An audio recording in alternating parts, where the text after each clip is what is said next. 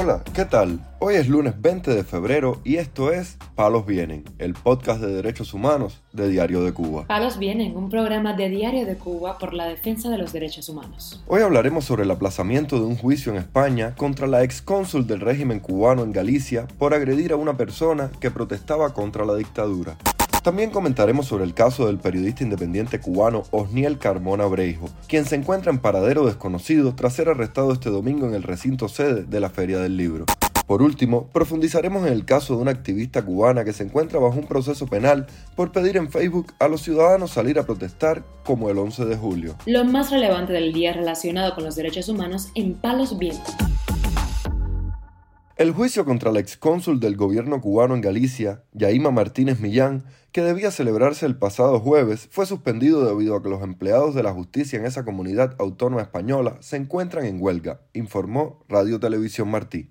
La vista oral se realizará con motivo de una querella contra esta funcionaria acusada de agredir a la ciudadana española de origen angolano Vania Coelho da Cuña Guimaraes y a la cubana exiliada Habana de la Torre en julio del año pasado. Cuando le hicieron la citación aquí al Consulado General de Santiago de Compostela, han notificado que hay una nueva cónsul, es decir, a esta cónsul antes de que se acabase su mandato, la han sacado de aquí en noviembre, han puesto otros cónsules. Acabamos de escuchar a Habana de la Torre en conversación con Radio Televisión Martí sobre el caso. Aunque la visita no se celebró, De la Torre y varios cubanos exiliados protagonizaron una protesta frente al tribunal. Desplegaron pancartas con calificativos como asesinos a varios dirigentes del régimen, en los que también expusieron la precaria situación económica de la isla. Cuando le hicieron la citación al consulado a Martínez Millán, ellos notificaron que hay un nuevo cónsul y que el anterior estaba, desde noviembre, viviendo permanentemente en Cuba. Es decir, a Martínez la sacaron antes de cumplir su mandato dijo Habana de la Torre al portal estadounidense. De ser citada, Martínez Millán debería aparecer en la corte o la declararán en rebeldía, según las leyes españolas.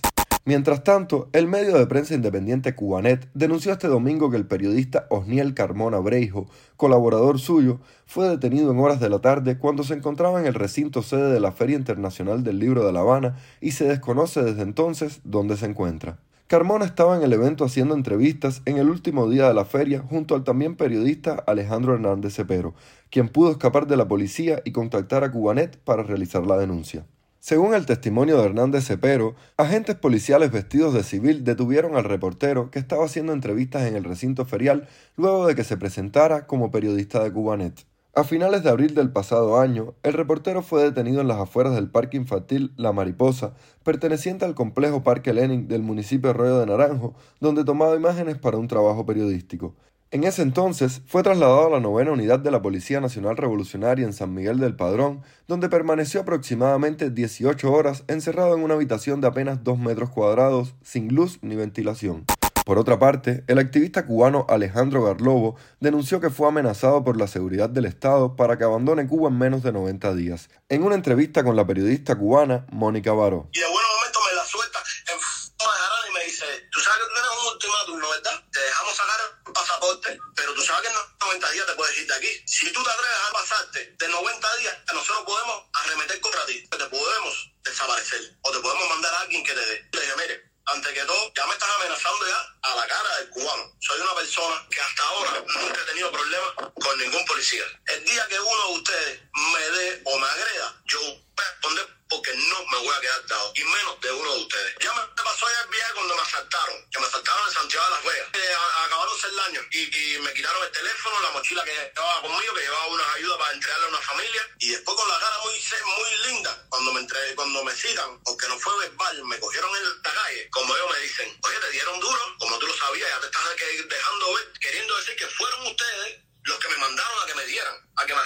Además de Garlobo, en la última semana han sido víctimas de amenazas, detenciones e interrogatorios al menos otros siete activistas cubanos, quienes han sido intimidados para que no se manifiesten públicamente contra el régimen. La cubana Zulmira Martínez Pérez, conocida en las redes sociales como Salem Cuba, cumple este lunes 40 días detenida en Villa Marista, el cuartel general de la Policía Política en La Habana, acusada de hacer propaganda contra el orden constitucional cubano, según denunció su madre Norma Pérez en declaraciones a Radio Televisión Martí. El altavoz estuvo ahí un tiempo porque no había capacidad en Villamarista y ahí dormía y la interrogaban en Villamarista, hasta que ahora la pasaron para Villamarista. En Villamarista me dijeron, yo hablé con la instructora, que ella estaba detenida por propaganda contra el orden constitucional, o sea, manifestarse en contra del gobierno. Yo pregunté y me dicen que por manifestarse en las redes o convocar a un segundo 11 de julio. En el allanamiento a la vivienda de la joven fueron confiscadas la computadora, los celulares y las tarjetas de banco de Martínez Pérez, pese a que no contaban con una orden autorizada por la Fiscalía.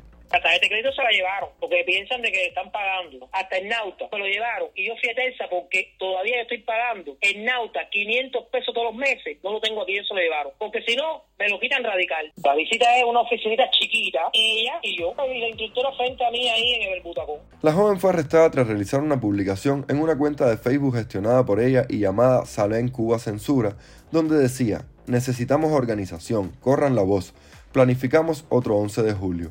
Para los que dicen que el que empuja no se da golpes, estoy planeando una manifestación. Es para la calle, no detrás de una pantalla. El caso contra Martínez Pérez se asemeja al realizado por el régimen contra el influencer conocido como el Gato de Cuba, quien fue condenado a dos años de cárcel por el delito de desacato con carácter continuado debido a sus publicaciones en las redes sociales. También una ciudadana holguinera llamada Jenny González fue amenazada por las autoridades del régimen por convocar a otras madres a quejarse en la sede del gobierno ante las carencias y los desvíos de recursos desde las tiendas recaudadoras de divisas conocidas como TRD.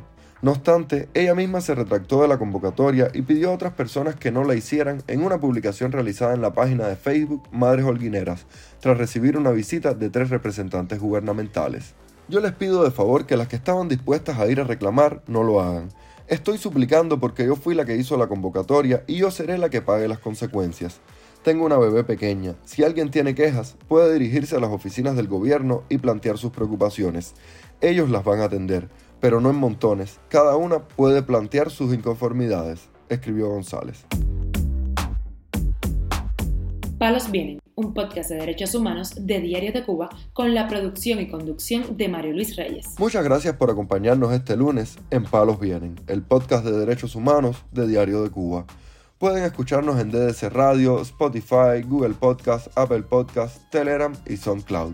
Yo soy Mario Luis Reyes, mañana regresamos con más información.